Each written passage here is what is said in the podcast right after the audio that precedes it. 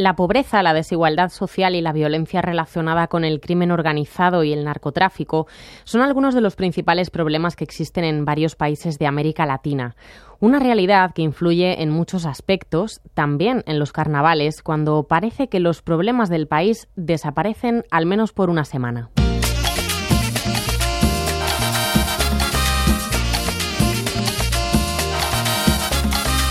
El Carnaval de Barranquilla es el evento más grande de todo Colombia.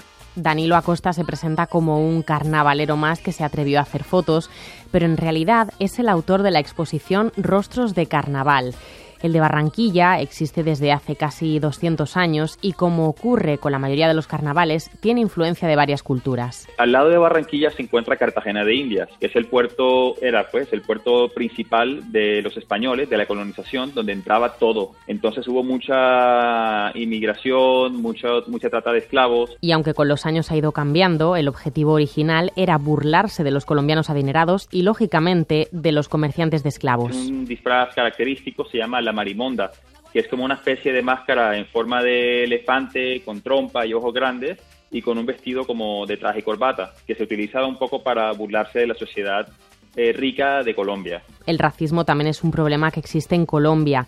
De hecho, la Comisión de la Verdad, que investigó el desarrollo del conflicto armado en el país, aseguró que fue todavía más grave en los territorios donde había mayor presencia étnica indígena y afrocolombiana. Un disfraz muy típico y una danza que se llama la danza son de negro el cual es uno de los disfraces que más me gusta porque tú ves a la persona completamente eh, pintada de negro con unos sombreros de colores y, usualmente un collar de flores el cual la danza es algo atípica y hacen unas muecas para burlarse pues, de sus amos. Colombia, que tenía la tasa de homicidios más alta en Sudamérica en el año 2021, experimentó una disminución en esta estadística un año después, situándose en el segundo lugar no porque haya disminuido el número de homicidios, sino porque ahora a la cabeza se sitúa Ecuador. Y hay una danza en la cual combaten la muerte contra el garabato, siempre triunfando el carnaval, o sea, el garabato. La seguridad pues se triplica, ¿no? Sabiendo que hay mucho turismo, que hay mucha gente externa que viene a disfrutar esas fiestas, pues la policía local hace todo lo posible para la seguridad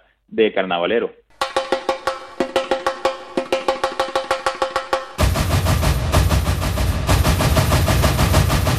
una magia, es, una, es hasta difícil explicar.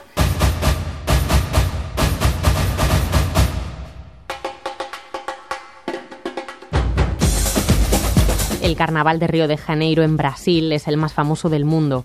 Cada año reúne a millones de personas, no solo brasileños, sino también extranjeros.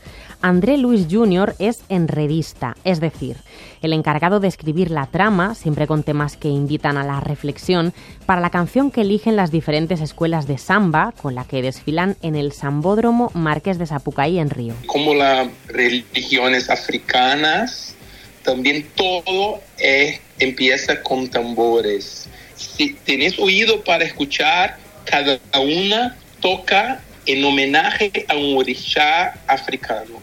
El culto de los orishas, el candomblé, es una de las religiones afrobrasileñas practicadas en el país que siguen más de 3 millones de personas. A principios del siglo XX, el carnaval estaba prohibido en Brasil, pero ahora es uno de los mayores espectáculos a nivel global. Ese trayecto de ser eh, prohibido hasta mirar una vitrine del mundo. Es un proceso de resistencia, de lucha.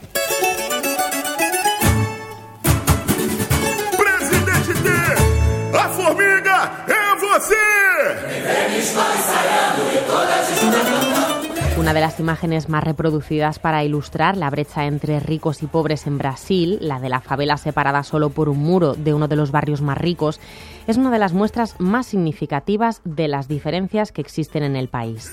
Una chica, una señora que todo el año trabaja muy duro, que no tiene muchas expectativas, con una dura realidad brasileña de trabajo, en esos días se convierte en la reina aunque en los últimos dos años ha mejorado, el índice de Gini sigue situando a Brasil como uno de los países más desiguales del mundo. En 2021, la renta promedio del 1% más rico equivalía a 38,4 veces la del 50% más pobre. Todo se iguala. Blancos, los negros, los pobres, los ricos. Entonces es un espectáculo que va de beleza, de alegría, de inclusión, que quería decir inclusión. Según datos de Oxfam, a Brasil le costará alrededor de 75 años llegar a los mismos niveles de igualdad de ingresos que, por ejemplo, Reino Unido, siempre y cuando se mantenga el ritmo actual de reducción de desigualdad. Las escuelas de samba son los principales elementos democratizadores, donde confluyen personas de diferentes estratos sociales. Y tenemos una plaza que se termina todo, que se llama Praça da Apoteose. Significa transformación entonces, cuando llegas a aquel momento, es que como si fuera una magia, que la gente más sencilla del mundo se convierte en diosa. Paradójicamente, el crecimiento del carnaval parece ser su propia amenaza con la pérdida de identidad.